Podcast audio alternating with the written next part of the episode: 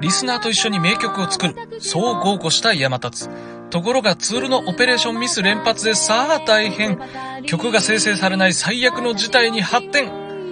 誰もが諦めかけたその時、ついに PC が息を吹き返したのだった。次回 AI ソングを作る。復活の応援歌。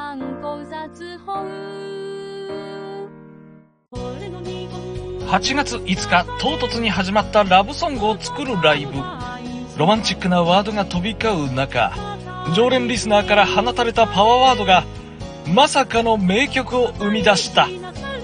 次回 AI ソングを作る。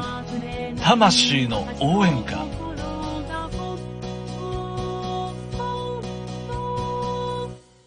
リスナーと作った AI ソングが思いがけず好評。調子に乗った山達はジングルまで作り始めたのだった。我ながらいいアイデアを思いついたもんだと高笑い。気づけ、山達。お前は大したことしていないのだ。